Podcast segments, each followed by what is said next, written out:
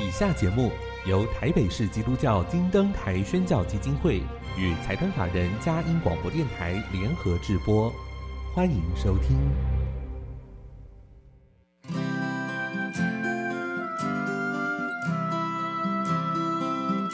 在现代紧凑的生活节奏里，以爱建立和谐的家庭生活，以喜乐专业的态度投入服务。一起营造你我的美丽人生，成为一个快乐又丰富的译文生活家。译文生活家，本节目是由林森南路礼拜堂社团法人中华民国合家欢协会、佳音广播电台联合制作，欧灵静主持。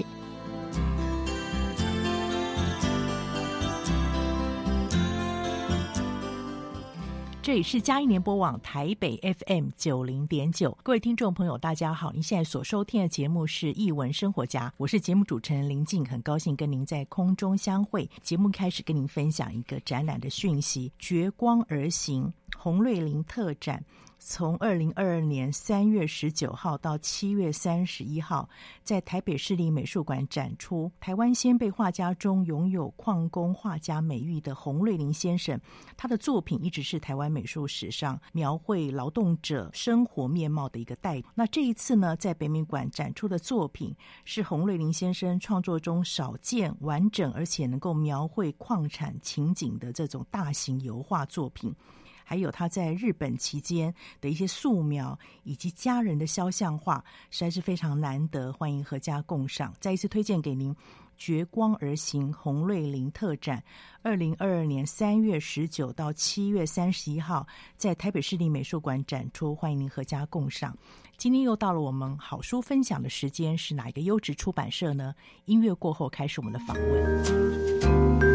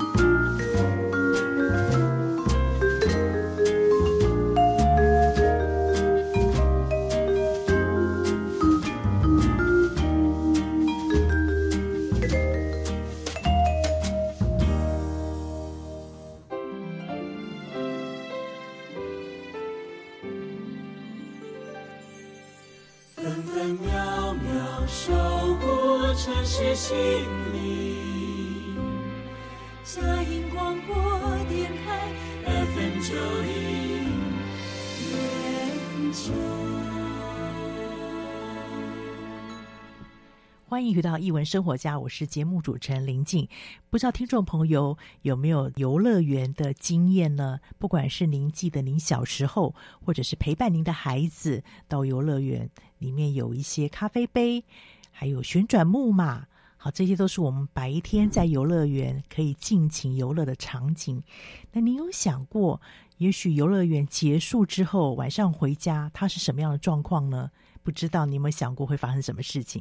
现在在我面前呢，有一本《午夜游乐园》，就是这样一个故事。到底是什么样的故事呢？我们这次请到了是远流出版社编辑蔡雅玲先生来到节目分享。雅玲，欢迎你又来到我们节目了。呃，林静好，各位听众朋友，大家好。对，知道您其实在过去有分享过这个系列是 Pitopia，对不对？对，这个系列呃的精彩度，还有希望能够。跨龄的这种阅读方式哦，刚、嗯、好跟您自己也为人父有这种关系，对，对不对？对对对。所以，然后的确，现在亲子共读，其实发现说可以让老少咸宜。嗯。那现在在我面前这本《午夜游乐园》是一本无字绘本，对，没错。我想听众朋友有时候会很好奇，这个无字绘本呢，到底有什么特色？然后怎么读？然后这本书为什么这么精彩？可以跟我们分享一下，会被你选中？就是当时其实，在第一第一眼看到这个、嗯、呃由。呃，国外国外过来的书讯的时候，其实就被就被吸引到了，嗯、因为就像刚刚林静提到，它是没有字嘛。对对，那没有字的话，它基本上就是呃，对小朋友对小朋友而言，即便他是学龄前不认得任何字，嗯、但他依旧可以去从图像上去感受到那个呃图像所传达出来的魅力，这样子。嗯、对，那再来就是这一本作品，它对于呃。大小朋友来说，我觉得他都有一个，都会还蛮有感觉的。嗯、呃，另外，我觉得他吸引我的地方就是他的呃作者跟绘者他们呃描绘的故事，跟他的一些光影呃绘画的技法啦，嗯、跟里面的光影的表现都很有电影感，这样子。是。刚才提到一个，就是大小读者都会很有感觉。嗯，我觉得你非常会选书，因为无字绘本，哦、当然图像孩子因为读图的嘛，嗯、容易了解。可是大人却是因为我们生命经验有这个，有这个小时候的一些记忆，所以会很容易回到那个童年，对不对？嗯、也是文学作品当中很精彩，让我们回望童年那一块。嗯、那提到这个作绘者，现在介绍一下这两位吧。好，这位作者他的名字，呃，写故事的作者啊，他的名字叫吉迪恩·斯德勒。他在他在台湾其实过去有出版，也有出版过几本那个作品。嗯、那有一本是叫做《跟爷爷在空中钓鱼》，啊、也是一本比较有点幻想性质的绘本这样子。是对，那我觉得他的背景还蛮有趣的，因为他其实。他的爸爸妈妈其实就是在那个动物收容所，对对对，纽约纽约近郊的一个小型的动物收容所，嗯、所以其实他会创作出这样一个就是跟动物有关的一个作品，啊、我觉得也是可以去可以去想得到了，是因为里面的动物的表情、姿态惟妙惟肖，嗯、对不对？就应该是常观察这些动物的神情。嗯、对，那再来就是这本书，它另外一个呃。会者，我觉得他他也蛮厉害的。他在呃，他在台湾也有一本就是无字绘本，叫做《鳄鱼的一天》。对，是由大块出版的。嗯、对，那这两本的共通之处都是以动物为主角。嗯、那都没有字这样子，对。对，而且鳄鱼的一天，我觉得跟这个有点像，你完全不想象不到，平常我们看动物会做什么事情，嗯、对，啊、对不对？对，对，所以这种不按牌理出牌，也是有一种趣味性在这里的。嗯、呃，可以跟我们讲一下这本书有一些大概讲些什么样的故事吧？我我其实不想要去破梗，因为其实我觉得这本书的魅力之处就是你一开始阅读，你就带抱持着什么都不知道的心情去看下去，啊、那。看到最后的时候，你一定又会回过头，从第一页开始去找寻它的线索。是，对，所以我就大概提一下故事游乐园发生的事情，轮廓就好了。对，就是其实，在欧美那边，他们欧美那边跟应该是欧美那边才特有的，他们有那种巡回的游乐园。对，可能就是台湾的固定，我们台湾是固定的场所，比较类似主题乐园的那种，像什么剑叉山啊，对啊，什么呃。利差乐园啊，大大概是那一种。对，对，那欧美的是比较类似巡回的游乐园。啊、那他们他们都是由那个卡车去载运机具，嗯、然后到到特定城市或者是乡镇的空地，那可能就是举办个一天或一个晚上。嗯、那下一个下一个白天，那个游乐园又会再启程前往下一个地点去巡回，这样子。嗯、对啊，这一本就是发生在这种游乐园的故事，这样子。啊、对，那我自己会把这种游乐园它的解读会比较解读，像是我们台湾的那种。中南部的夜市的那种感觉，了解市集对，不对？对对对，因为中南部的夜市，他们有时候也不是那种定点的，对对对，对，可能就是一三五在哪边，二四六在哪边，我觉得有点这种感觉。是，对。那它的故事的大纲其实就是在说，呃，有一个有一座游乐园，那他今天今天结束营业了，就是等那个所有游客都离开散场了之后，他明天计划要去另外一个下一个地点。对，可是就是在关门打烊，然后管理员也离开了之后，就动物们，就是游乐园外面的动物们，就偷偷的跑了进来。嗯、那打开了门，嗯、在游乐园里面，就是换成是动物在游乐园里面玩了一个晚上的故事，这样子是，非常有趣的。因为其实他从蝴蝶叶开始就在说故事，嗯、对，蝴蝶叶开始这些。这个车子啊，聚集在一个地方，然后动物就在旁边做观察。对，但是我很喜欢，就是他那个讲到那个光影的感觉。嗯，对，无字绘本没有文字，这时候我们怎么去感受到那个声音？我觉得那个声音的感觉非常强烈。对，对，就是他会运用很多，就是呃分镜的变化，嗯、或者是那个特写的穿插。嗯像他还有特别有一页，就是把那爆米花抛在空中的那个情境去把它描绘出来。啊，另外就是因为呃游乐园的设施都是很动态的嘛，对对，可是他就是还特别去特写这些游乐园在禁止，就是某些动作在禁止停格，对对对，定格的画面，像是咖啡杯在旋转的时候定格，那以及就是像那个。呃，云霄飞车啊，旋转木马，还有就是海盗船在摆荡到最高点的时候，啊、是它都利用这些定格的画面。那一方面也把那个动物的表情给凝结住了。是这个非常精彩，就停在那个地方。嗯，另外我觉得也是。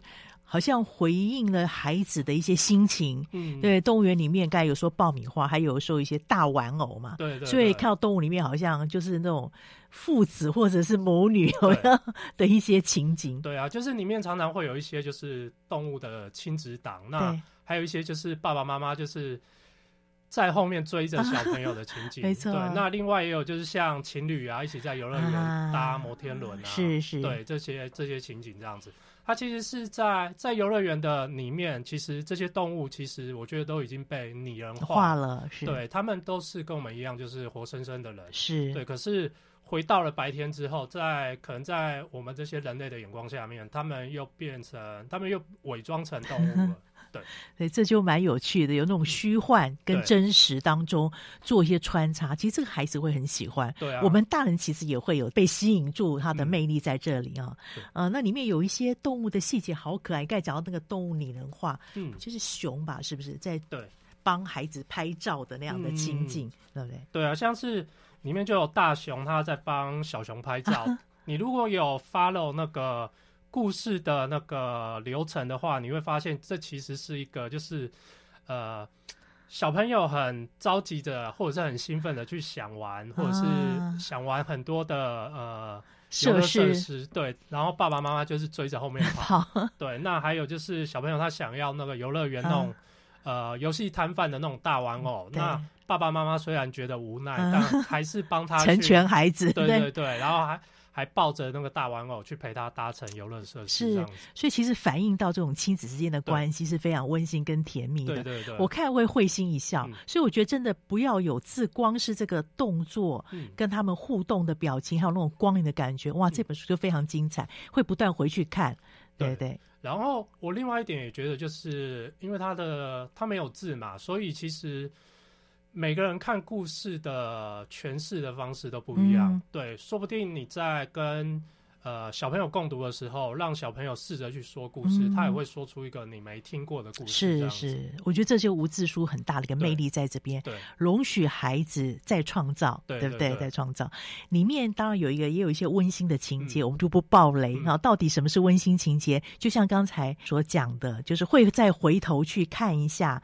嗯到底发生了什么事情？哈对，就有一只小金鱼，对不对？对到底怎么了？我们这个部分就让听众朋友可以自己再回望哦。嗯、真的是一本非常精彩，可以让我们不断的举位探索，而且它的这个分镜的效果，包含有时候光影，有时候是剪影，嗯、对不对？对。那我们视觉上面也可以做一个变化。很谢谢雅玲这么精彩的分享。谢谢。午夜游乐园。那除了午夜游乐园之外，还有什么样的好书呢？我们先进一段音乐，待会有一本非常温暖的书，也是跟家庭、跟亲子相聚有关系的书。我们先进一段音乐。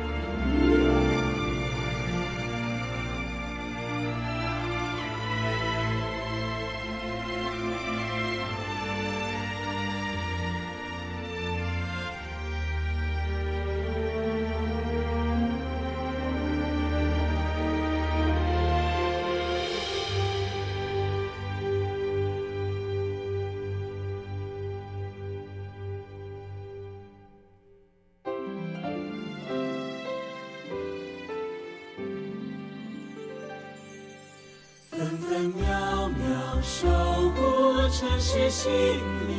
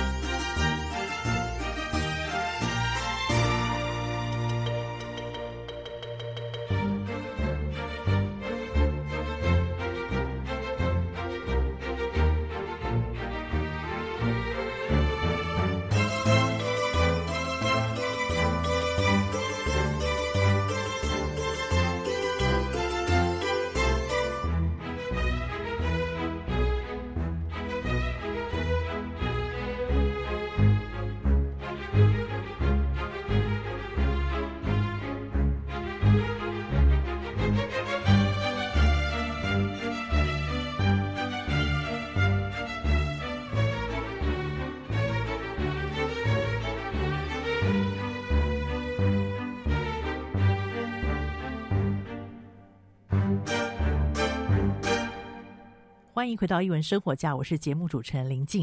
今天非常荣幸，请到了远流出版社的蔡雅玲编辑来分享好书。刚刚分享的是《午夜游乐园》啊，非常精彩的书。我刚才忘了跟大家提醒，《午夜游乐园》它连那个字书名的字上面都有灯泡哦，非常有意思。对，很像那个就是游乐园那种就是吊的吊的灯啊，霓虹灯。嗯，一本非常温馨的书，也非常精彩欢乐。那当然，我们接下来这本书《暖被捉》。我刚刚在休息的时间跟雅玲说，真的很会选书哦。这本书虽然感觉上好像跟新年有关，其实它也是一个团聚的故事，运用在我们日常哦。日常可以跟我们提提看，这本书当时怎么会被你选上啊？它在有什么样的特色？好，这一本其实是在呃，我觉得已经相隔一年了，嗯、就是拖了比较久才出这、嗯、对那。这本其实是在二零二零二零二二年的年初出的，但其实是在二零二一年的时候就已经自己就已经觉得还蛮喜欢的，因为他是在讲新年的故事，所以也是刻意当时是刻意选在二零二二年的年初出版的。当时就觉得，就是我一开始其实没有特别被他故事，呃，一开始的时候。第一眼不是被他故事吸引到，嗯、是因为被那个他的视角，啊、对，跟那个暖被桌这个东西，东西。对，因为暖被桌其实台湾可能不常见啊，但是我们可能就是在去日本了，对，去日本或者是在。卡通啊，什么樱桃小丸子，对，他们全家就会围着一张就是有呃暖炉的桌子嘛，还有那个漫画那个交响情的梦里面的那个野田妹，她有一张就是暖被桌，那号称就是坐在里面整个人都会变废人，对，因为日本他们纬度比较高，冬天比较冷，对，所以他们就是呃一般的家庭的那个。客厅都会有一张就是四角的方桌，嗯、那方桌它会裹着被毯，对。对，那桌子的下面会有那个呃类似暖炉暖炉的，对对对是对，那被毯也刚好可以防止那个温度易散，是对，那大家就是围着围着桌子，那看着电视聊着天，然后呃感受一下家庭的温暖这样子聚集在一起，对对对，对，对，对。那我觉得很有意思，因为我们平常看绘本。平视比较多，嗯，俯视跟仰视偶尔，对。但这本书从头到尾就是看到头顶，对不对？对，这一本书它最大的就是每一页占最大的面积就是那一张桌子，那张桌子对，然后大家围在一起。对。那我觉得这本书我可以体会到你会说为什么好像隔了好久才出，非常不容易，因为有好多文化性的东西要做翻译，对不对？可以跟我们提这一这个部分吧。好啊，就是。其实他这一本书，它的每一页虽然都是，它有点像是就是我们视角就像是在桌子上面的全知的观点，对，在看，有点像是吊在桌子上面的日光灯 往下看，然后看这个桌子的四个角，然后这些这家人在这张桌子上做什么事情。对，那它虽然每一页的场景都很相似，但是它会去从细微的地方去做变换，嗯、像是它里面就有那个呃。广告的传单啊，嗯、然后报纸、书报啊，然后小朋友的作业啊，嗯、然后以及就是他们日本人他们新年写的贺年卡，嗯、对，就是一呃，因为他这本书的另外一个特色是，它不是用叙述剧情的，对，而是用角色间的推对话去推进故事，嗯、所以我们在读者在看的时候，就是呃，有些无法从剧情得知的对话得知的部分，嗯、可以从那些。呃，物件对，物件上面的小线索去推敲出哦，现在大概是什么时候发生什么事了？嗯、这个家庭现在在在接下来要做什么事的一个状态，这样、啊、好有趣哦。就是一般我们知道故事的推进都从文字的对话，嗯、可是图像也开始说话。对我刚才说到，比如说这个有一个海报吧，你在翻译的时候很辛苦吧？因为要放大看，它只是桌子上的一个 一小角，对，它是它是一个那个。超市的一个小小的广告单，对，可是因为它其实是一个很重要的线索，是。那这个场景是在讲说妈妈要出去出去市场买东西，对，有点办年货的感觉。对，可是你如果没有看那张广告的话，你不知道它是要办年货。对，因为那张广告上面其实就写着就是呃年货大特卖，然后什么什么，就是日本人他们比较常吃的一些呃过年会吃的一些菜，它正在特价或者是促销卖，是。对，但是。这本书它，因为他们对话中没有没有去透露这些过年的细节，嗯、因为书里面的角色已经知道现在是过年了，年了。只有读者不知道。对。对，所以我们必须去从这些物件去察觉说，哦，原来现在应该是日本他们要过年了，好像柯南的感觉，对对对对。对 去蛛丝马迹去看，哎，到底什么节庆，然后他们在做什么事情，嗯、对，啊、对不对？对，那。另外还有意思就是，它里面也有这种不看到人物表情的图像，可是你可以从他们的互动当中去揣摩他的心情，对不对？对啊，因为它其实碍于俯视角的缘故，对，它其实拍呃整个画面，大家都是呃每个角色都是头顶，对，你看不到他的脸，看不到他的脸，但我觉得他也是一个魅力之处吧，因为你其实就会把它带入成，就是它它里面的角色有奶奶。嗯妈妈、爸爸，爸爸还有一个小男孩跟一只猫。对，因为你看不到他们的脸孔，你反而会带入成自己的家人。啊、对，然后让这本书的对话跟一些呃读者在阅读的时候的一些想象会更有亲近感。是，对。刚刚我们在休息时间的时候，其实雅玲有说到说，这个其实也是绘者自己的故事，可以跟我们介绍一下。我自己推测啦，嗯、因为其实呃，这位作者他叫麻生之子。嗯、对，那。他其实书里面其实藏了很多，就是一些小小的线索跟彩蛋。啊、对，因为他其实在日本有一个呃，跟一个好朋友有一个有一个叫做“候鸟计划”的一个艺术展览。嗯、那那个“候鸟计划”其实就是在他们他跟他那个呃另外一位艺术家朋友，其实就有点像是候鸟一样，到四处迁徙。啊、那在当地去利用当地的媒材进行创作，是那再展出。嗯，呃，所以被。叫做候鸟计划，所以书里面其实就呃很常出现候鸟这两个字，对。对，就连爸爸在阅读的那个报纸上面也有提到，就是候鸟计划这件事。是，大家如果有去搜寻作者的照片，跟就可以比对说，书里面的妈妈其实就很像是呃作者他的形象。哦。对，那另外就是呃也是一个小秘辛啊，就是。当时的原文书，小男孩的名字其实是以假名去平假名去呈现的，嗯、对，所以译者他要把它译为汉字，啊、对，因为我们后来在给日方送审的时候，作者有特别把。汉字再修改成另外一组汉字，嗯、对，比如一开始叫做浩泰，嗯、对，后来就那个日方他们那边就就改为康泰，康泰对，所以其实就可以想象为说，其实这个康泰是一个实际存在的人物，人物对，对，所以我自己就会联想说，这或许就是作者他自己家庭的故事，故事对，对，以及最后最后还有一个很有趣的地方就是。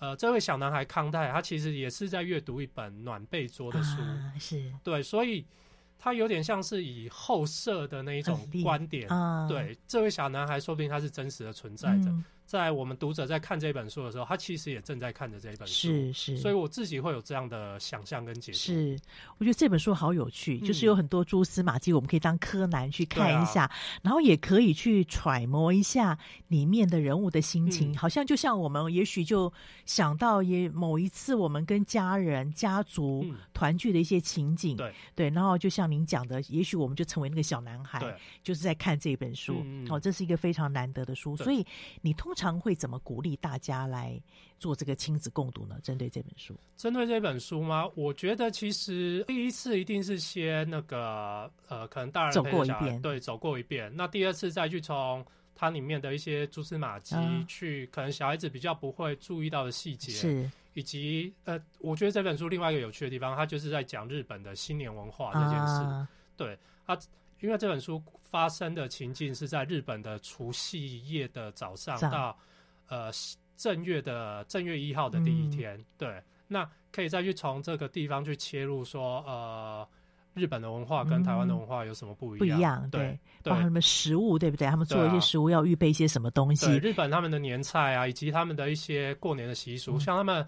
除夕夜就一定会吃那个跨年的荞麦面，他们不是吃那个年夜饭，啊、对，他们吃那个跨年叫做跨年荞麦面，啊、因为那个象征是把今年的厄运剪断，啊、就是咬断那个荞麦面。哦、对，对。那另外他们在那个，因为日本过年都会去看那个红白歌唱大赛，啊、看完之后也会去寺庙敲钟。OK，所以这些东西都可以让我们去认识另外一个国家的文化，很有意思。我们常说怎么样帮助孩子培养这种国际观，嗯、认识另外一种文化。其实绘本是一个很好的载体，对不对？可以透过这种小细节，而且它就发生在日常。嗯、因为这样我们可以去回溯，也许我们现在已经是小家庭，嗯、很多时候新年啊。如果不是因为疫情，可能都到外面餐厅去吃饭，反而是我们早期一辈奶奶们会在家里做这些年菜。嗯、对，也许可以有机会，因为读了这本书，我们某一个过年回来，大家家庭一起在做一些属于我们自己家庭的年菜跟仪式。对啊，对，这都是一个蛮有趣，让整个阅读可以生活化。嗯、很谢谢雅玲给我们介绍这么好的书。谢谢。那当然还有一本也是我们的重点，是什么样的书呢？我们先进一段音乐，待会儿来听听看雅玲来分享。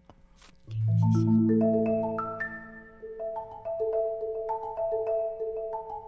谢。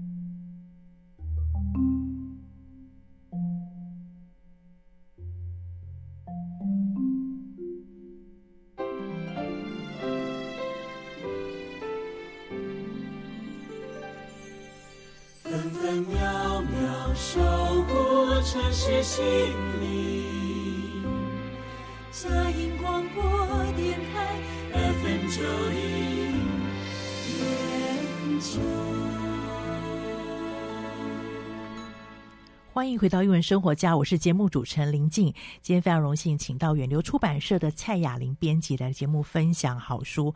刚刚我们分享了《午夜游乐园》跟《暖被桌》哦，这个都是非常精彩，也非常经典，可以说是这几年来台湾很少有这样类型的好书。那当然，接下来呢，这一本也是非常精彩哦，而且是让很多喜欢印象派的朋友们。很期待的一本书，可以跟我们介绍吗？好，这本书它叫做《莫内的花园》，我自己觉得它是一本比较成熟一点的那个、嗯、呃绘本。嗯，对，它其实是由那比利时的一位那绘本作家叫卡杰麦维尔。嗯、对他，他这本书另外一个特别之处就是，他是跟海牙的市立美术馆合作。嗯、合作对，然后他们去共同重新演绎一个就是印印象派大师、嗯、莫内他的。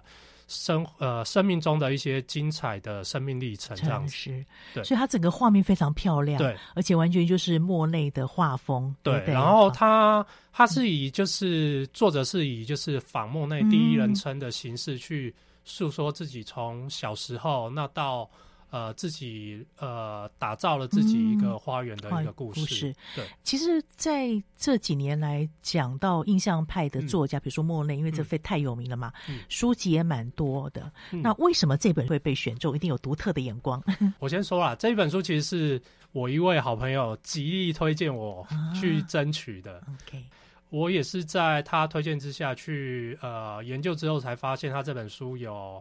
还蛮有可看之处的。嗯、市面上的，呃，我不能这样讲了，就是我会觉得说，就是关于莫内的书其实非常的多，嗯、对。但我会希望有一本是，就是不要是教导式的，啊、对，然后而是用可以去感受艺术性质的方式，由自己发声，对，不对？作者，因为这本书是用莫内自己的角色，对，讲到他几个生命关键的事情。嗯、那另外就是，呃。这本书它的呃每每一个场景，它都是呃莫内生命的一个重要的片段。嗯、对，从他小时候，就是他一开始是在他是一八四零年出巴黎出生的。嗯、那他在小时候就跟他的家人搬到了哈佛港。嗯，对。那莫内其实他的一生，他都是呃逐水而居。嗯，对。所以他的作品可以看到很多水的光影粼粼的感觉是。我觉得他那个文字也翻译的非常好。他说：“日光明媚，大海像似沐浴在光之中，成千上万的影子在水中翩翩起舞，波光粼粼。我似乎能感受到所有的颜色。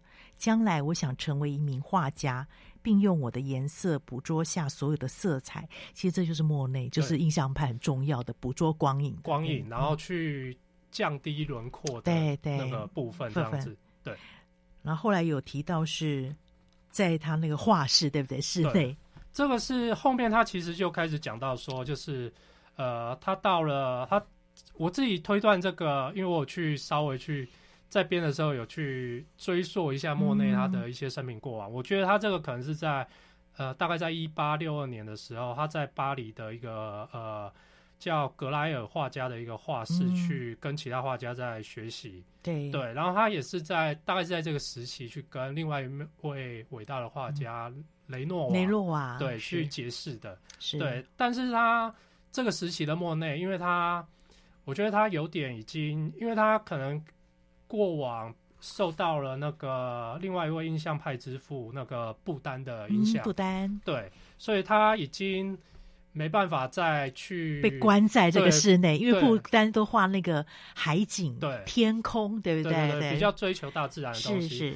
这时候莫内反而对于一些比较古典派的东西，就是觉得那个好像已经不是自己想要，不是想要的。对，对，因为古典派他们的比较偏学院，然后他们就是比较为，可能是必须为宫宫廷去服务。啊所以他们的一些颜色啊、题材啊，然后在使用上面都有一些标准。对对，那莫内就想去跳脱这样的一个设限，嗯、所以才开始转而去追求大自然这样子。所以我觉得这页非常重要。嗯、如果没有这页，没有后面这个，嗯、你不知道说为什么他要到外面去追求这个自然跟光影，对，对不对？但是他这本书另外一个特色就是他的叙述其实都是。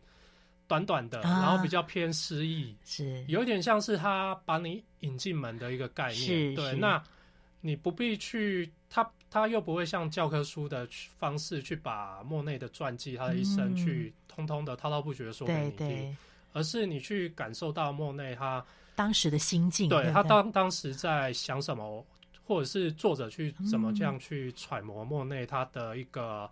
呃，想法是对。那如果你有兴趣的话，你就可以顺着作者的一些文字跟画面去爬书，嗯然后去理解莫内这个人以及他当时的一些时光背景下他的想法跟发生了什么事这样子。对。哦所以，当然他也后来也提到他的重要的缪斯，对不对？对，对啊嗯，就是他大约是在一八六六年的时候，或者是六七年的时候，认识了他的前妻叫嗯卡密尔。卡米尔这一位女士在莫内的生命中影响非常重要，非常的巨大，像是大家或许不知道莫内的一些作品，那可是应该都可以知道他有一个非常强烈的意向，嗯。就是他的作品中常常会有一位穿白衣裙的女士，啊女士。对，这一位就是卡密尔。卡米尔，对，对。哎，他画的那个风景啊，嗯。那个季节的变化，嗯，还有包含最后卡米尔过世的时候那种伤悲，有没有？嗯。他都画出来了。我觉得这位画家他他有特别去考究那个时间点哦，嗯。因为卡密尔是在一九七九年的秋天去呃，因为那个呃子宫癌离世的。对，那这一页的画面其实就是刚好是在画冬天的景色。对，对，那莫内也是因为在这个时期，呃，大概是一八八零年的时期，他就特别去呃在描绘就是关于呃。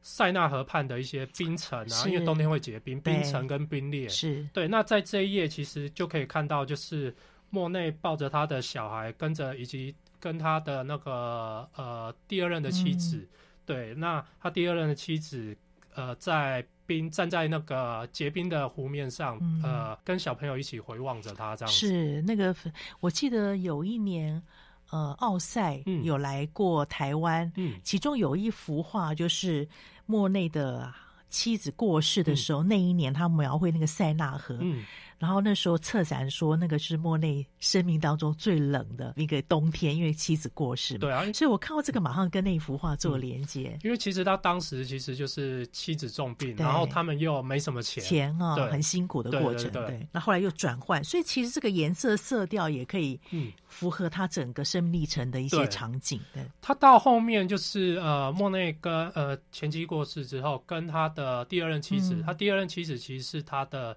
赞助人的遗孀，遗孀哈，对，他就跟着他那个赞助人的遗孀叫爱丽丝，嗯，对，以及他们的莫内的前妻的两个小孩孩跟爱丽丝的小孩，他们搬到了那个巴黎近郊的那个叫吉维尼的吉一个、维尼，对，的一个小镇，他在那边找到了一栋房子，嗯，对，那整个画面的场景又有点就是又回到了绿意盎然的那个场景，这样子。一个新的开始嘛，对，那在这个时期，莫内他他就决定他人生的下半段，嗯他都在那个吉维尼的这个小镇度过了。嗯呃，那他在他搬刚搬到吉维尼的时候，一开始也是先租屋。嗯，那因为他的画越卖越多，越卖越多，就开始出名了。对，那也也开始有能力去在这边自产。嗯那他便开始就是在这边就是打造了属于自己的花园。是，对，那后期对莫内蛮重要的一个转折，就是因为他患有白内障。嗯，对，所以这方面我觉得作者也有在他表现出来。是是对，因为白内障，呃，在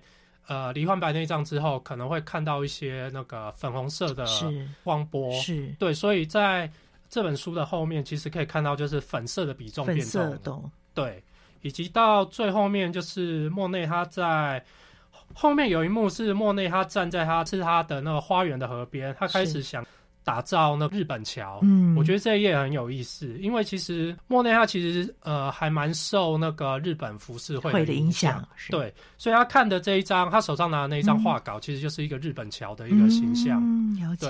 这边也都可以从这些细节去看到这样子。这个画家非常用心对哦，不单是色彩配合，连那个小的细节都不放过。对对，到后面因为那个白内障关系，他其实看东西轮廓更不清楚了嘛，所以我们也看到画面更是很多是交融在一起。对对对，越来越就是模糊了。是是，对，那这边其实可以看到，就是他还作者还特别在莫内的两个眼睛特别画下了两道那个油彩，嗯，对，也特别我觉得有点象征意义，象征他的视力已经大不如前了。是是，对，那另外就是在白内障手术之后，嗯就是可以看到紫外光的光波，啊、会有一些这样的后遗症，紫色的比较多了，所以它的水面的部分啊，嗯、以及它的花朵在那个紫色的色调上面也都偏的比较重，是是，对，这一些都是。